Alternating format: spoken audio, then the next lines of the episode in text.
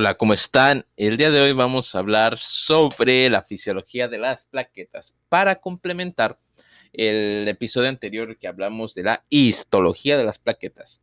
Recuerden que aquí buscamos tener una visión holística de lo que hablamos, casi siempre. Bueno, introducción. Las plaquetas son pequeñas células sanguíneas con varios propósitos fisiológicos. El mejor estudiado es la activación de la trombosis a través de su actividad de coagulación y la activación de la cascada de coagulación, son cruciales para mantener un volumen sanguíneo adecuado en personas con lesión vascular. El inicio de esta actividad comienza con la lesión tisular y da como resultado la liberación y unión a varias glicoproteínas, factores de crecimiento y factores de coagulación. La complejidad de estos procesos permite muchas dianas farmacológicas, lo que proporciona varias opciones cuando se trata de la terapia antitrombótica.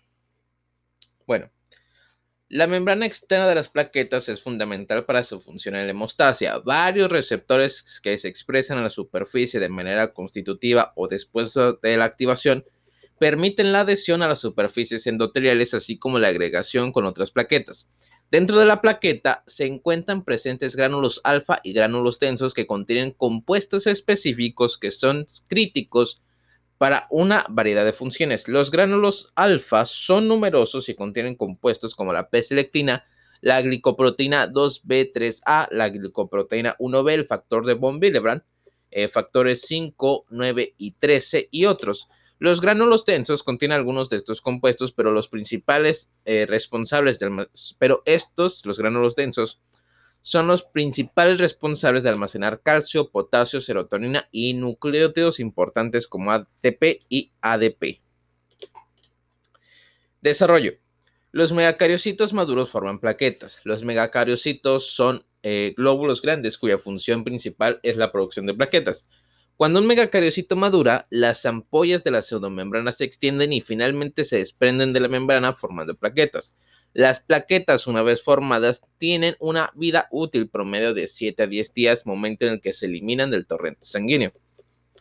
¿Cuál es su función? Las plaquetas mantienen la hemostasia adhiriéndose al endotelio vascular, agregándose con otras plaquetas e iniciando una cascada de coagulación, lo que lleva a la producción de una malla de fibrina que previene eficazmente una pérdida de sangre significativa. Las plaquetas también son cruciales en la inflamación, el crecimiento de los tejidos y la respuesta inmunitaria. Estos procesos están bajo la mediación de la liberación de compuestos de los gránulos alfa y densos que incluyen numerosos factores de crecimiento, así como inmunoglobulina y componentes del sistema de complemento. Mecanismo. Las plaquetas pueden activarse en respuesta al colágeno, la trombina, el ADP u otros componentes expuestos. En respuesta a la lesión tisular, el, colágeno expuesto en la superficie subendotelial puede unirse directamente a las plaquetas o al factor de von Willebrand. El factor de von Willebrand es una, molécula, es una molécula que puede unirse tanto al colágeno como a las plaquetas a través del receptor de la glicoproteína 1B en la superficie plaquetaria. Como resultado, el factor de von Willebrand actúa como un puente formando un complejo de colágeno, factor de von Willebrand y plaquetas que da como resultado la adhesión a la superficie vascular. Además, el colágeno expuesto puede unirse directamente a las plaquetas uniéndose al receptor de la glicoproteína 4. La unión a los receptores de glicoproteína 1B y 4 provoca la activación de las plaquetas, iniciando cascadas de señalización intracelular. Estas cascadas dan como resultado la liberación de gránulos alfa y densos, así como la activación de otras enzimas como la ciclooxigenasa 1, que le llamaremos aquí COX-1, que sintetiza el tromboxano A2, en este caso TEXA. La liberación de gránulos alfa y densos es crucial para el reclutamiento de plaquetas cercanas y una mayor activación de estas. Como resultado de la desgranulación, el ADP, la TEXA, la serotonina, el fibrinógeno y la P-selectina se secretan al plasma. El ADP y, la y el TEXA son especialmente importantes en la activación de las plaquetas. El ADP liberado se une a receptores P2Y y P2Y de la superficie plaquetaria, aumentando aún más la traducción de señales y la activación de plaquetas, mientras que el tromboxano A se une a receptores prostanoides eh, tromboxanos, aumentando la activación de las plaquetas cercanas. Ambos son críticos en el reclutamiento de otras plaquetas para formar un gran tapón plaquetario. La serotonina actúa de forma similar pero menos potente sobre los receptores 5HT.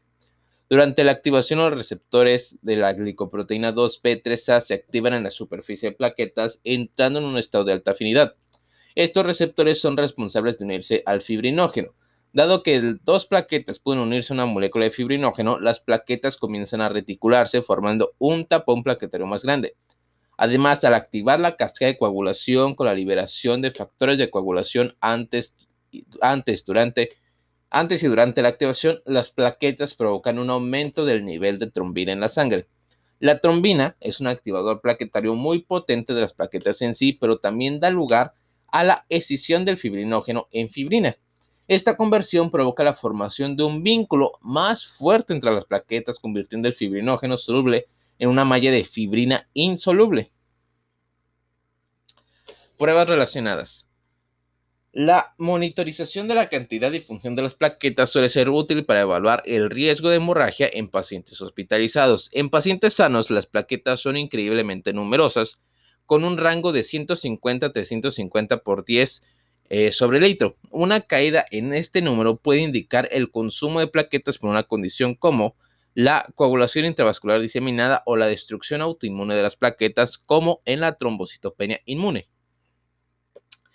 Los médicos pueden monitorear la función de las plaquetas evaluando el tiempo de sangrado, que evalúa el tiempo entre la ruptura de la vasculatura y la formación de un tampón plaquetario efectivo.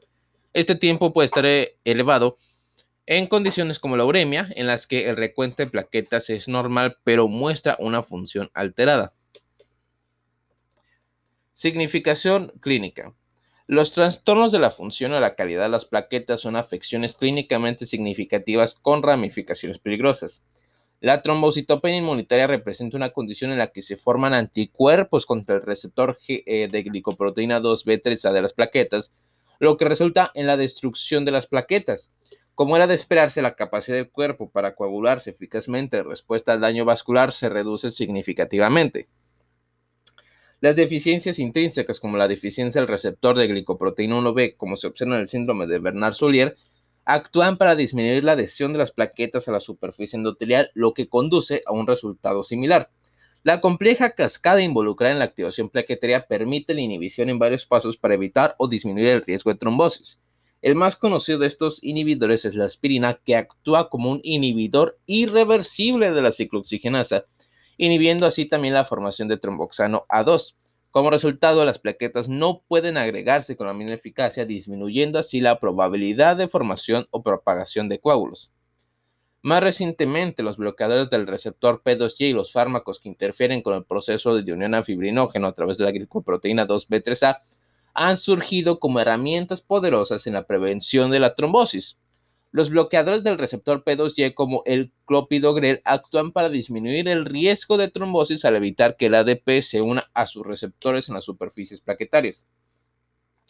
Estos medicamentos se usan con frecuencia en combinación con aspirina para reducir aún más la trombosis. Además, el apsizimat que es un anticuerpo monoclonal contra el receptor GP2B3A y otros inhibidores del receptor GP2B3A como el tirofiban, también funcionan para disminuir la trombosis al inhibir la reticulación plaquetaria directamente.